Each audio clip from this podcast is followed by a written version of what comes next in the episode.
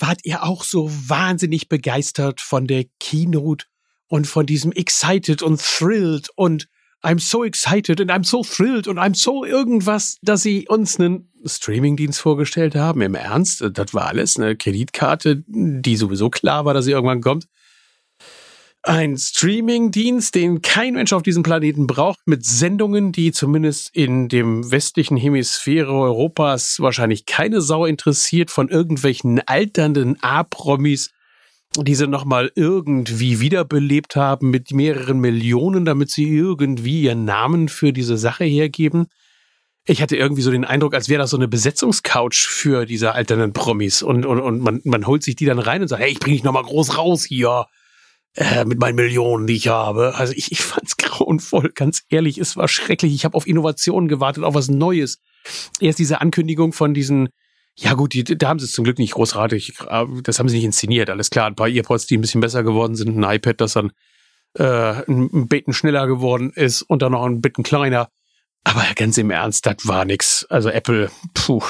Wir hatten uns ein bisschen erwartet, dass da Innovationen kommen. Wir haben über eine AR-Brille spekuliert, dass jetzt endlich die Technologie kommt und, und äh, ja, man hat einen Wow-Effekt angekündigt und irgendetwas, was geil ist einen News-Aggregator, der schon längst existiert und jetzt 200 irgendwie Zeitschriften drin hat. Mein Gott, ich habe Readly im Abo für 9,99 Euro und ich glaube, die haben 2000 oder 3000 irgendwie Zeitschriften da drin, die man alle abrufen kannte. Also ganz ehrlich, ich, ich war, wenn ich fünf Sterne vergeben dürfte, bei eins maximal. Es war nicht wirklich das Tolle.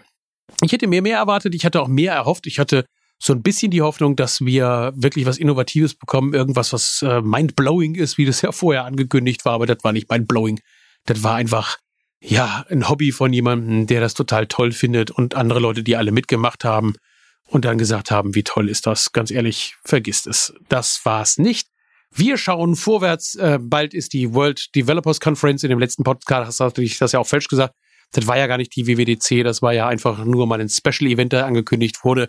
Äh, Entschuldigung dafür, falls es den einen oder anderen verwirrt hat, der so sagte, ey, die, die ist irgendwie viel später, diese äh, World Developers Conference. also insofern, hey, äh, lass uns abwarten. Vielleicht finden wir ja demnächst irgendwas Neues raus, was dann wirklich, wirklich mal eine Innovation ist. In dem Sinne, fröhlich bleiben, alle Nerds da draußen. Ja, wir werden weitermachen. Ciao.